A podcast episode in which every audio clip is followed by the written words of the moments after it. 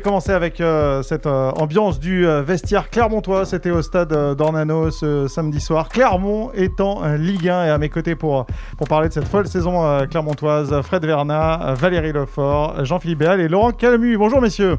Bonjour. Salut Greg, salut à tous. Salut. Bah, Greg, salut à tous. On va débriefer le, on va débriefer le match euh, face à Caen rapidement. On va bien sûr parler des clés du succès euh, clermontois cette saison. Et puis, on collera la vignette euh, d'un joueur, tiens, emblématique, puisque euh, c'est une, euh, c'est une émission de gala. C'est le meilleur buteur du club, euh, Christophe Chastan, euh, dont on parlera en, toute fin d'émission. Euh, juste, messieurs, on va, on va débriefer donc très rapidement le, le match contre Caen. On va le classer au rang des défaites évitables? Oui, oui. Des, des défaites euh, anecdotiques, on va Ouais, dire tout, ça. le monde s'en- tout le monde s'en fiche hein, aujourd'hui. hein. Voilà, non, non, c'est vrai que c'est c'est pas le match, euh, les ma- le match de l'année, c'est pas le meilleur match de l'équipe, évidemment. euh, mais euh, bon, il y avait- il y avait d'autres priorités euh, au cours de cette soirée. On, Il y a- on a du mal à l'analyser à l'analyser Ouais. comme, Oui, un, parce comme que- un match euh, traditionnel. Quoi. C'est- Dans un match traditionnel, euh, l'attitude, euh, même si elle a été joueuse malgré tout, l'attitude de- du Clermont Foot une fois menée aurait été tout autre. Je Et, pense, et oui. même avant d'être menée, elle aurait Ouais. été tout autre quand même aussi. Voilà. Euh, Parce qu'à côté de ça, on regardait les stats. cette- le- enfin, la possession était euh, outrageusement clermontoise. Euh, territorialement, les Clermontois ont passé, euh, je pense, 80 minutes dans le cancanet. Et, euh, mais pourtant, c'est une défaite de but. un. Je voulais vous dire que Fred s'était planté dans le match parce qu'il m'a dit euh, Je pense que la seule chance des Canets de marquer pendant le match, c'est un coup de pied arrêté. Il s'est complètement trompé parce que c'était deux coups de pied arrêtés. Voilà comment les Canets euh, sont venus à bout des, des et un coup de sifflet ça. Peut-être un peu. Ouais, alors déjà, il y a eu euh, cette histoire. Alors, on, va, on va débriefer très rapidement. Il y a ce carton rouge euh, qui par- semble très sévère euh, contre Hervieux. Oui, bah, il touche l'épaule de Jim Alevina, ça le déséquilibre. Oui, c'est la position du dernier défenseur qui a été, qui a été sanctionné. Ouais. Le pauvre Canet, il avait joué, on avait regardé, il avait joué Ouais, 30, c'était- euh, c'est 30 terrible pour lui. euh, au cours de la saison en 5 matchs. Ouais. Et là, il était titulaire pour la première fois. Ouais, il Et fait je crois que 38 je suis pas minutes et paf. qu'il joue vraiment à son Donc, euh, poste en plus. Ouais, puis à ce moment-là, il se dit euh, je, je- je plombe le club. Bah, quoi. ouais, je l'envoie je national. l'envoie en national, ouais, franchement. Non, elle est dure la décision quand même. hein, parce ouais, parce il le touche à peine. Enfin bon, voilà, c'est pas, il a pas franchement déséquilibré. il Jimmy attend, voilà. c'est pas, c'est pas Gogo Echea sur Maradona. Non, non, pas vraiment.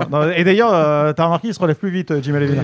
Non, mais co- comme le dit Laurent, il a, l'arbitre voit d'abord dernier défenseur euh, qui est un joueur qui. Voilà. C'est, je pense que c'est ce, qui. Mm. C'est ce qui, c'est ce qui sanctionne. Bon, L'arbitre, Ouais, il a ouais. compensé en fin de match en accordant le penalty. euh, Là aussi, penalty, on va dire un peu généreux. euh, Ouais, ouais, clairement. ouais, la, Oui, la faute contact, de Vital peu, elle est pas. Ouais, Enfin, Il y a un petit con- il y a un contact. Ouais, Il y a un contact genou contre genou. La, la- la- la seule chose, c'est que c'est effectivement sur les dernières actions défensives, ce qui est, ce qui est assez quand même euh, peut-être à noter, mais qui, qui résume aussi bien le match, c'est-à-dire que la meilleure défense fait quand même trois erreurs successives. Hakim Zedatka qui fait pas les bons gestes pour dégager la balle et qui finit par concéder un corner.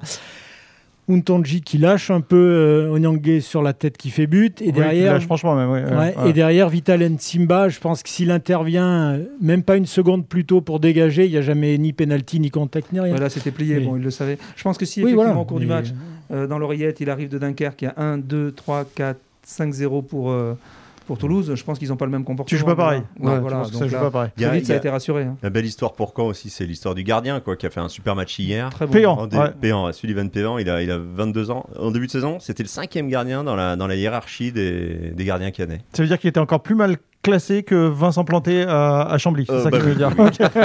Et, euh, et pour avoir un, un peu sondé les confrères, euh, il y en a un qui n'hésitait pas pour dire le maintien, c'est lui. Hein, Ouais, ouais, euh, ouais, ouais. sur les derniers matchs. T'as d'ailleurs, euh, hier, ça- il a fait un super match. Ça va peut-être faire l'unanimité puisqu'on va passer très vite sur ce match.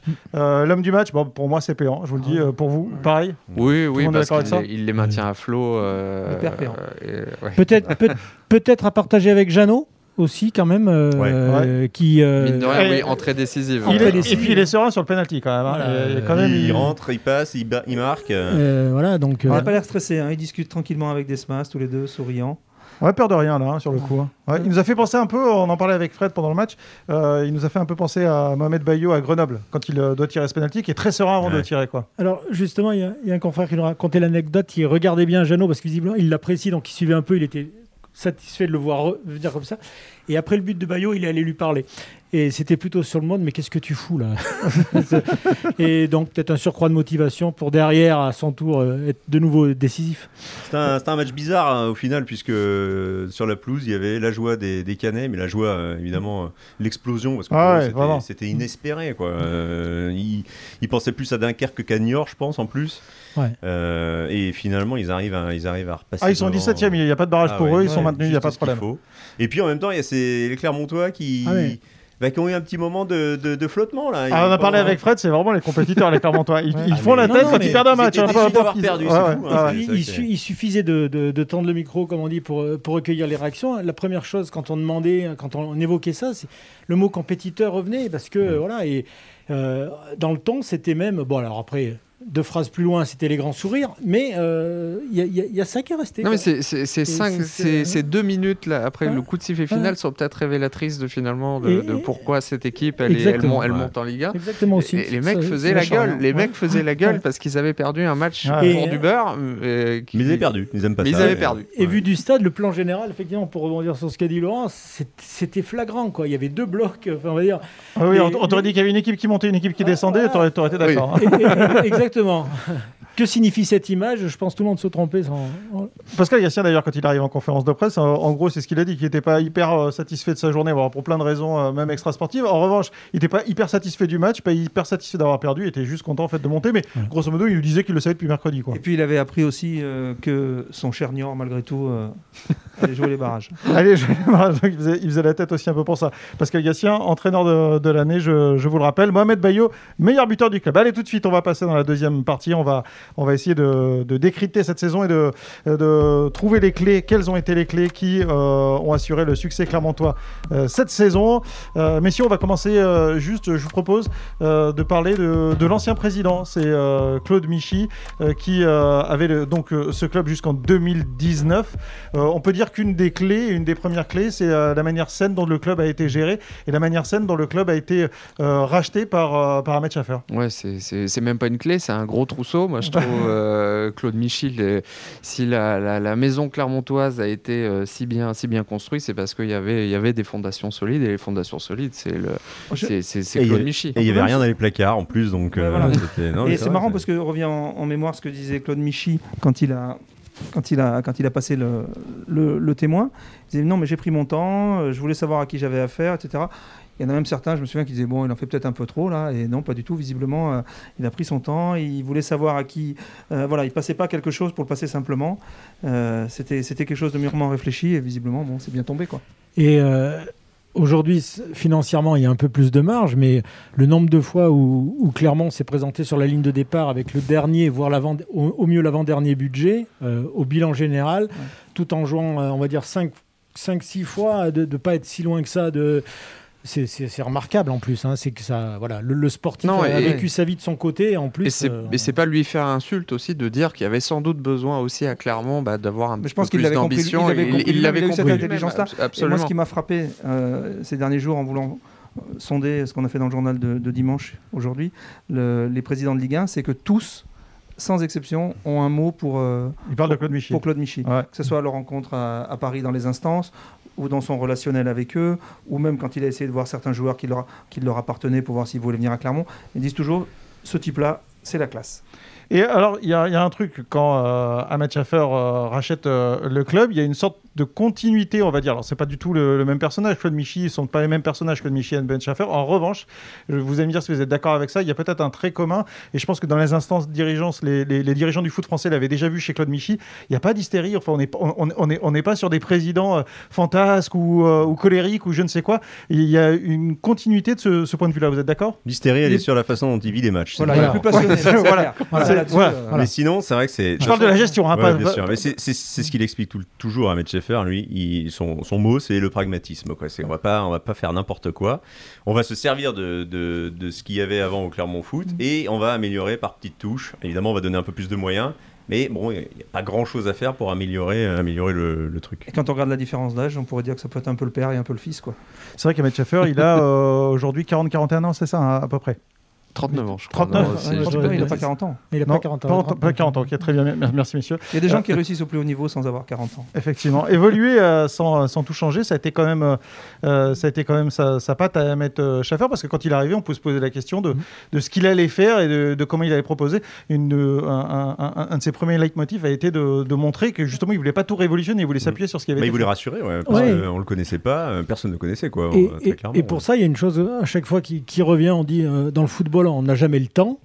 Je crois qu'une des marques, c'est il dit, euh, ben moi, je dem- demande déjà euh, un peu de temps, de voir ce qui marchait bien, si ça peut continuer à marcher, comme le dit euh, Laurent, en étant petit à petit amélioré, plutôt que d'un seul coup se dire, ah non, le- c'est un autre temps qui arrive et il faudra aller vite et on, et on change par grosses étapes tout de suite. Quoi. Puis Ah, chercher puis- les- en général, quand un club est repris, on met un coup de balai, euh, gentil ou pas gentil, mais on change, C'est ça. on Oui, change tout du sol ça. au plafond. Ouais. C'est ce que disait aussi Thierry Coutard, qui a été coach à, à Clermont il y, a, il y a 25 ans, qui disait bon, euh, la meilleure recrue de, de la nouvelle équipe, c'est c'est Pascal Gassien. Ils ont eu l'intelligence de le garder. C'est le meilleur coach que Clermont ait jamais eu. Ils n'ont pas fait que le garder, ils en ont fait la base du Ouais, projet en absolument. fait. Ça a été la priorité d'Ahmed Schaeffer et de ses conseillers quand ils sont arrivés à, à- à Clermont. C'est aussi ce qui les a attirés à Clermont, euh, entre autres choses. C'est euh, Pascal Gastien, le jeu, le beau jeu, tout, tout, tout ce qui plaît à Ahmed manière. Ils ont spectaculaire compris dont il que, fait que évoluer cet homme-là était vraiment à, à maintenir au cœur du, du projet. quoi. Alors, pour le coup, ils ont été euh, visionnaires, non pas que Pascal Gassien euh, paraissait mauvais, pas du tout,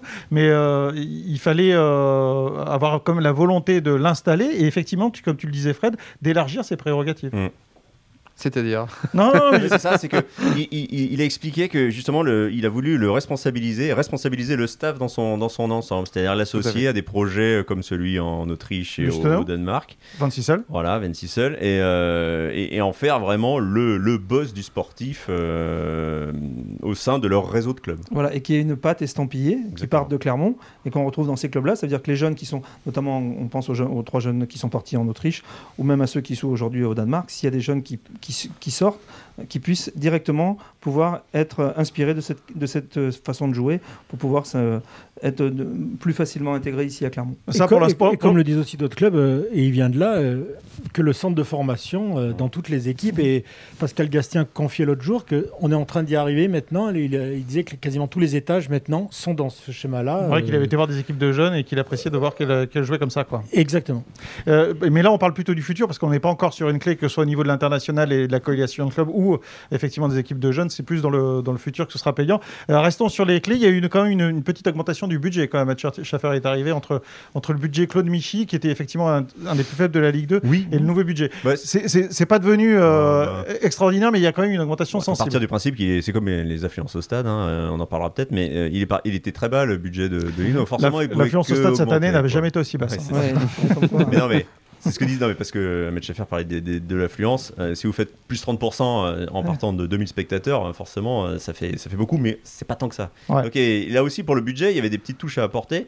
Il y avait des investissements à faire au stade. Il y avait une masse salariale à gonfler un peu. Et, et c'est pour ça qu'ils sont passés de, de 6, euh, 6-5 à à 8, 8-7 la première saison et, et à 11 la, la deuxième saison. Ce qui- ce Ils ont presque doublé, mais Ouais. bon, c'est quand même. Et puis avec, avec des choses, pardon, avec des choses très intéressantes. Les joueurs le disent, par exemple, faire des déplacements en avion. Ouais. Euh, Oui, c'est sûr. quelque chose de tout bête, mais au lieu de se taper 12 heures de bus quand, ou quin- quand on redescend de Guingamp, Ah, T'arrives pas Euh, dans le même état euh, physique, Voilà. ça, c'est sûr. Quand tu reprends l'avion euh, à Lannion et que tu arrives trois quarts d'heure après à, ou une demi- à Clermont, c'est sûr que c'est pas la même. Il y a un élément important aussi, ça c'est des investissements à, à 0 euros, mais c'est le, changement d'image du club aussi. Mm. Il y a une communication beaucoup plus agressive pour changer l'image euh, du club, la rajeunir euh, dans la ville et même à l'extérieur. Ça, Il y a une, c'est, vo- il y a une euh, ça- volonté de montrer que le club existe dans la ville. quoi. Ouais, Et, ça, et ça, pour le coup, c'est quelque chose qui n'a pas nécessité d'investissement euh, Non, non, conséquent. Mais les actions à euh, jaune avec le maillot, ouais. etc. Autour de, sur, le- sur, sur la façade du théâtre, ça coûte pas grand chose et ça Le changement du sens de captation de la, de la caméra au stade, euh, enfin il y, a- il y a plein- il y a plein de choses comme ça aussi. Et tout ça, ça y, tout ça, ça participe. Je me posais la question très honnêtement est-ce que si cette équipe, euh, sous l'ère Michi, avait, euh, avait fonctionné euh, sportivement de la même manière, est-ce Ouais. que vous croyez qu'il y aurait eu autant de, de, de personnes pour accueillir les, les, les joueurs euh, à l'aéroport euh, hier soir ou, samedi avant le match contre, contre Sochaux. Je, je, je sais pas, je pense que ça que participe, ça participe aussi, ouais. à, à tout ce qui a été fait euh, en, en dehors du terrain. On sent que l'image du club a, a changé. Alors j'étais euh, euh, marqué, surpris, enfin je, en tout cas de, de la réaction de Pascal Gastien hier soir quand on lui a demandé ce qui avait changé. Ce qu'il a, là, une des premières choses qu'il a dit, c'est cette année on a, on a notamment de la vidéo, on a quelqu'un qui bosse à la vidéo, on a, on a travaillé sur la récupération, des petites touches aussi dans le sportif qui, qui ont fait que, que Clermont a pu être plus performant. Ils ont des bains froids euh, au stade, euh, ils ont effectivement une analyse vidéo qui leur apporte beaucoup, ils utilisent énormément les datas et ils les utilisent en, en sachant vraiment quoi en faire et comment, comment, comment les, les utiliser pour travailler à l'entraînement et justement améliorer les joueurs. C'est vraiment, euh, ils ont des, des- il y a des personnes qui euh, travaillent à côté de Pascal Gastien et qui ciblent certains euh, axes de travail, axes d'amélioration et, euh, et Pascal Gastien en tient compte et il a, il a, il a ça en plus. euh, Et toujours selon des grilles du projet de jeu défini par Pascal Gastien, parce que les statisticiens disent que les datas, on peut aussi aller chercher certaines Ah bah choses. tu peux faire tout et n'importe quoi. Et- hein. Ceux qui courent le plus à l'échauffement sur la touche. hein. Là, c'est systématiquement orienté en fonction du projet de jeu euh, de départ. Et voilà. Et il y a beaucoup d'écoute et d'échanges entre tout le monde aussi, hein, que ce Mhm. soit les analystes et les, et les techniciens terrain, on va dire. Donc euh, ça aussi, c'est un, c'est un élément. C'est pas c'est pas des chiffres et des datas lancés comme ça. euh. Parce qu'on n'oublie pas quand même qu'un club comme Toulouse avait quasiment trois fois le budget de Clermont. quoi. Oui, effectivement. Ça. Donc à la sortie, c'est assez dingue d'arriver là. Quoi. Et oui, et euh, donc, ça m'amène à la prochaine partie. Merci Valérie. Euh, le recrutement. Le recrutement clermontois euh, a été euh, très performant et très intelligent, on va bah, dire. déjà, ils ont, ils ont gardé beaucoup de monde aussi. Ce qui, c'est D'une année aussi. sur l'autre, ce qui était une nouveauté pour Ouais, mais Clermont. c'est ça, c'est que parmi le groupe qui monte aujourd'hui en Ligue 1, il y en a, je sais pas, peut-être 80% qui jouent ensemble depuis, depuis deux ans, euh, deux, trois ans. Allez, hein. Donc Ouais. il y avait des automatismes, Il y avait des automatismes. de travail déjà. Ils ont gagné voilà. vachement de temps cet été. euh, ils ont, au final, cet été, ils ont perdu qui? Ils ont perdu Maxime Dupé qui leur a été prêté et ils ont Ouais, per- ce dans les buts et ils ont perdu euh, Adrien et- Garbich. euh, Non, mais ce qui est pas rien, parce qu'on dit toujours il faut un bon gardien, un bon attaquant. Enfin bon, Pour ils le ont coup, ils l'ont- perdu ils ont la, la saison dernière. Ils ont récupéré un super gardien et- il y a un attaquant qui s'est révélé à la place de Garbich. Voilà. Et puis ailleurs, euh, ben voilà, il y a Levina qui a progressé, il y a Dossou qui est arrivé aussi évidemment. Alors, ça veut dire qu'ils ont en gros euh, un axe de recrutement en Europe centrale. Je pense à Garbage, je pense à Dossou, puisque Dossou a été euh, euh, trouvé en Autriche. Euh, on est d'accord avec ça. Il y a aussi une filière africaine, on va Mhm. dire. Euh, et puis, euh, ces joueurs du cru. Yann Magnin, Lorenzo Rajo, Mohamed Bayo. Là, pour le coup, on a trois axes de recrutement qui ont été, qui étaient très efficaces. Quoi. Ouais, c'est un, c'est un mix en plus, ça, ça fonctionne bien. C'est- Il n'y a, pas d'ingérence en plus dans le, dans, le, dans le domaine sportif qui est vraiment réservé. le dernier mot est réservé à Pascal Gastien. Mais par contre, ils vont, ils vont, alors, ils vont voir Pascal Gastien en lui disant bon, voilà, tiens, en Autriche, on a, on a un, un joueur là, tu veux regarder ses vidéos, tu vas aller le voir si tu peux, hop. Et Pascal Gastien a toujours le dernier mot pour dire oui, lui, effectivement, on peut le prendre, ou non, lui, non, c'est pas intéressant. Euh, Et donc, ils proposent des. des ils élargissent le champ des, des possibles pour, euh, au niveau du recrutement pour Et Pascal ils se sont fait des, des réseaux de confiance aussi, parce que, le- comme ils le disent, ils sont. euh, maintenant, les relations avec les, informations demandent, ils, euh, elles sont traitées euh, à 100% de confiance d'un côté comme de l'autre. Pour- Et c'est le cas Et pour puis, Jodel et- et Dossou. là- hein. Cl- Clermont Parce a une réputation en plus maintenant où euh, je pense que tous les, les agents de- de- d'Europe savent que euh, prêter un joueur ou recruter, euh, faire transférer un joueur à Clermont, c'est la possibilité de lui, de lui donner quand même une exposition, de, de le mettre dans les meilleures conditions pour, que, pour qu'il puisse s'exprimer. Sauf, sauf qu'aujourd'hui, il y a des choses, une chose qui va changer, c'est qu'aujourd'hui, tu es en Ligue 1. Donc, tu as changé de planète. Ouais. Ça veut dire qu'il y, a des- il y a des garçons qui pouvaient avoir du talent, mais qui ne te regardaient même pas parce que tu étais en Ligue 2. Aujourd'hui, il n'y a que 20 clubs en Ligue 1. Il y a plein de joueurs qui peuvent jouer ni au PSG, ni à l'OM, euh, ni à Monaco, ni à Lille. Donc, s'ils veulent jouer en Ligue 1, il y en a certains. euh, ben, quand ils auront une proposition de Clermont, je pense qu'ils la regarderont à, à deux fois aujourd'hui, alors qu'avant, euh, ça leur serait passé au-dessus de la tête. Effectivement. Euh, voilà, la, la- la stabilité de l'équipe, on en a euh, parlé. Juste, je, vous propose qu'on développe en quelques points euh, d'un point de vue sportif. Bien sûr, quelles ont été les clés du succès clermontois cette saison. Mais on va pas trop en dire parce que je voudrais qu'on, la semaine prochaine, on, on fasse un podcast où on, on fera le bilan de toute cette saison. Et bien sûr, on parlera beaucoup des joueurs et, et, et du sportif. Qu'est-ce qui était très important On va dire, bah, forcément, c'est un poncif, mais il y a la défense, l'attaque. Et puis, j'ai trouvé le milieu important aussi. Euh, la manière dont jouer l'équipe. Voilà, meilleure défense du championnat, c'est quand même, euh, c'est quand même énorme ça. Ouais, c'est parlant, hein, forcément. Euh, Il y a deux, deux éléments quand tu as la meilleure défense et le meilleur buteur. euh, Déjà, Déjà, oui, c'est- c'est c'est un bon point. Ouais. c'est un c'est- bon point ça de aide. départ. C'est surtout un, un bon 72 points. Et puis alors, ce qui est pas mal, c'est que généralement, on parle toujours de la colonne vertébrale d'une équipe en disant que c'est hyper important. Mais en, en plus, quand tu es hyper performant sur les côtés, c'est pas mal du tout. Quoi. En effet. Et- Ouais, ouais, bah c'est, c'est euh, comment les, les- en plus voilà, c'est une équipe qui a qui, qui subit très peu de, de frappes adverses. Ils, ils maîtrisent euh, bon, ils, ils maîtrisent leur jeu maintenant. euh, ils savent exactement quoi faire du ballon, hein, ça c'est, c'est- c'est une évidence. Et surtout, ils arrivent à faire des, enfin, à empêcher les autres équipes euh, de s'approcher de, de leur but, quoi. Donc euh, c'est pour ça qu'ils ont 20 clean sheets aussi cette saison. Et par, et par rapport à ça, pour compléter, je dirais, ils ont leur jeu est presque au pluriel, puisque le jeu a quand même évolué. C'est-à-dire qu'ils étaient dominants d'une certaine façon, et ils ont bien vu que forcément les adversaires, Mhm. match Ils après match, oui, oui. allaient, allaient les habit- les- s'habituer, entre guillemets, ou du moins tenter certaines choses en fonction de ce... Et ben, il y a eu une évolution naturelle qui est venue, il y a eu du, par Ouais, jeu plus je vertical. ne sais plus quel entraîneur adverse faisait ce- ce- cette analyse, peut-être euh, Philippe Insberger. je Oui, me après notamment plus. la passe, la passe Euh, en en- profondeur en- de, en- de Gatien qui va directement. euh, non, c'était pas forcément là-dessus. là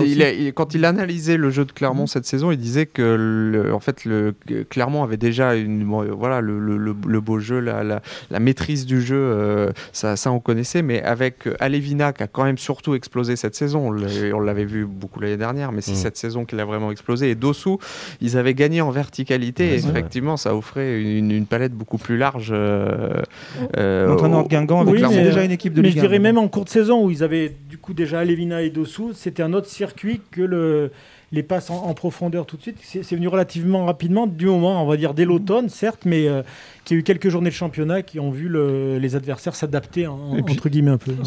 Il y a une prise de confiance collective. Quoi. Ouais, bien sûr. Sur un garçon comme Montonji a fait des choses cette année euh, que tu n'as pas vu faire l'année dernière. hein. Voilà. Devant par rapport aux années précédentes aussi, c'est qu'ils ont su ne pas s'appuyer seulement sur un, sur un buteur. Quoi. C'est- Les saisons précédentes, il y avait eu Garbage, mais euh, il y avait personne derrière. Il y avait eu Florian Hayé, bon, euh, il marquait par, euh, par grappe, et puis après on le voyait plus trop. Mais euh, là, c'est vrai que Bayo, il a été euh, très bien épaulé par euh, Alevina, par Dossou. Euh, il- je sais plus combien de, de Clermontois au sein de l'équipe euh, ont fait plus de 4 passes décisives. C'est c'est beaucoup quand même. Ouais, hein. Et puis par. Jason Bertomia, puisque lui, lui Et aussi en a fait euh, ouais. une dizaine. Mais, euh, mais moi, sportivement, plus que la défense, plus que l'attaque, je- ce que je retiens de cette saison, je trouve, et ça, c'est un truc euh, qui est difficilement euh, euh, quantifiable et, euh, et c'est difficile de l'améliorer, c'est le mental. Je trouve que Mhm. cette équipe, elle a été habitée vu, euh, dès, le- dès, le- dès la première journée. C'est facile quand on euh, lit par-dessus mon épaule, euh, Fred. ah, C'était le. Non, mais j'avais pas vu, c'était le prochain thème, c'est ça Exactement, Bon, ça va, exactement. Je te laisse enchaîner. alors. Bravo, non, non, non, non, mais non, non, fais-le tout seul, c'est naturel. Ça, on n'y croit pas, par contre. Euh, euh, L'équipe des fiches, alors c'est bon. Non, non, mais, non, mais c'est vrai que cette équipe, elle paraît habitée, quoi. Elle paraissait habitée, en tout cas, on a l'impression que rien ne pouvait la. Bah, déjà, ils, Bah, ils tu avaient vois, pas, commencé la saison, qu'ils- ils, ils Ils en- étaient déjà dans l'obsession de vouloir, euh, réparer l'injustice de la saison ouais. Ils dernière. rattaquaient la saison. Enfin, non, ils, ils commençaient cette saison avec l'idée de rattaquer la Là où ils saison étaient, dernière. exactement. ouais. C'est-à-dire à Rodez. À Rodez, Ouais, où, voilà, euh, ils- ils y étaient d'ailleurs. Non, mais. Non, non, non, mais, non, mais c'est vrai, ils, Ouais, ouais. ils ont terminé la saison à Rodez à la sans jouer un cinquième match. place. Et euh, ils se disent, euh, bah, voilà, évidemment pour eux ça a été vécu comme une injustice l'arrêt du championnat. euh, Et il peut Et- pas et- faire et- barrage. des pleurs, Et il, voilà, et des il la pleurs. commence mal en plus cette saison, euh, enfin euh, Ouais, de oui, manière oui, moyenne, de manière plutôt, ouais, ouais. plutôt, plutôt, Mais euh, piano, moi, je, me piano. suis- c'est- Moyen, je crois que ouais. c'est- c'est Nsimba qui, qui balance la première fusée. Je crois que c'est mi-septembre ou fin septembre, hein, qui euh, en semaine dit de toute façon, on sait où on veut aller. euh, Et là, c'était très clair déjà dans leur tête. hein, voilà. Il a commencé ouais, était- moyennement. En plus, avant, il y avait eu cette défaite 4-0 en amical à Grenoble. Bon, c'est un match amical, ça, ça fait tâche. Moyennement, mais c'est vrai qu'en même temps, nous, on, on perce- on regardait ça en se disant, oh là, faut se remettre de, de- de ces barrages, entre guillemets, interdits. Euh, Caen, à l'époque, avait des ambitions hein, sur, ce, sur ce premier match. Ils, en- ils enchaînent avec quand même Toulouse, qui ne pouvait qu'en avoir. Dunkerque. Et ils allaient... euh, Dunkerque. Un match à Dunkerque où ils font Ouais. nul après avoir outrageusement Voilà. dominé. Oui, oui, oui. Après, c'est Ouais. Toulouse et ils vont à Auxerre. Et, Et là, victoire à 0 à Auxerre. et là, je pense qu'il y a, voilà, il y a des... La machine est partie. La machine est partie. C'est vrai. Et puis, pas oublier non plus euh, Ouais. l'entraîneur quand même. Ouais. Avec un E majuscule. Bien sûr, et euh, bien, bien, bien, bien vu euh, Valérie. On, va développer tout ça euh, la semaine prochaine, puisque je vous le rappelle, on, on y ira notamment le, disons pas trop. le joueur de la saison. On parlera du match de la saison, ce qui a été pour nous le, le match de la saison notamment. Allez, on va rentrer dans cette dernière partie. On va bien sûr, comme chaque semaine, coller une vignette dans l'album Souvenir du Clermont Foot. Cette fois-ci, c'est tout simplement celle de meilleur buteur avec 150 buts au compteur. C'est Christophe Chastan, messieurs. Il est arrivé en 1992 à Clermont. Il a joué 12 saisons sous le maillot clermontois de euh, 1992 donc à 2004. Euh, Christophe Chastan, Euh, qu'est-ce que vous voulez me dire sur, euh, sur l'attaquant clermontois? Bah, que c'est peut-être pas le plus connu de- des, des- des plus jeunes supporters euh, du Clermont Foot, mais c'est statistiquement le meilleur buteur de l'histoire du club. 150 buts, ça fait rêver quand même. hein, Ah ouais, en termes de mais- Ouais. Je suis pas sûr qu'on le revoit aujourd'hui parce qu'avec les, les turnovers dans le professionnalisme, c'est plus difficile. Quoi. Oui, bah après, sans lui faire injure, c'est vrai que t'es pas tout à fait euh, aussi au même niveau. Lui, il, avait, il a connu toutes les accessions du, euh, du Ouais, club, voilà. Christophe Chastan, et il a né l'équipe euh, juste en Ligue 2. Jusqu'en Ligue deux. Et Je voulais en parler notamment pour lui parce que euh, un entretien avec lui qui m'avait particulièrement marqué, puisque vous savez qu'il a fait partie de les- les- l'équipe de 1997 qui avait gagné le PSG en Coupe de France, mais lui c'est pas du tout ce qu'il retient et c'est pas ce qui avait de plus important. Enfin, il le retient bien sûr, mais c'est pas ce qui a plus important pour lui. Le plus important pour lui, c'était un match où il avait signé un but et une passe décisive. C'était à Toulouse et c'était match dans un match qui a compté pour la montée du club en 2002 et le club est monté en Ligue 2 à ce moment-là et pour lui ça voulait bien plus dire parce que s'inscrire dans une division supérieure et c'est là où c'est intéressant d'en parler aujourd'hui s'inscrire dans une division supérieure pour lui c'était marquer plus l'histoire du club qu'un exploit en. Coupe de France quoi. Bah, ça, ça résume bien ça- son parcours clermontois. Que, comme vous le dites, Greg, il, il a, il a accompagné de, toutes ces étapes et c'est pour ça aussi qu'on devient un historique. C'est-à-dire qu'à à chaque étape d'accompagnement, il était là. La preuve, on finit avec 150 buts hein, dans, dans- dans ces cas-là. C'est-à-dire que voilà. euh, et euh, ouais, Ça permet aussi de, de rappeler qu'il y a des, des garçons qui sont pas forcément très connus et, pas for- et évidemment pas par les Mm. plus jeunes, mais des garçons Mm. comme lui, comme, comme Philippe Amblard ou d'autres, euh, Malek Aguad ou d'autres qui ont, qui ont marqué leur époque et qui ont aidé le club au niveau où il était à l'époque, mais qui ont, été, euh, qui ont posé les bases de ce qu'il est aujourd'hui. quoi. Ouais, puis il continue de l'aider parce qu'il œuvre auprès des Ouais. équipes de jeunes, au centre de formation. euh, il reste très impliqué au sein, au sein du club. Enfin, c'est- c'est c'est son club de cœur, quoi, forcément. Oui, et puis il porte encore beau. Hein Hein euh, vous, avez des, vous avez des mecs qui, euh, 15 ans après l'arrêt de la carrière, euh, bon, ils prennent un peu de, un peu de cabine, hein, les aiment bien.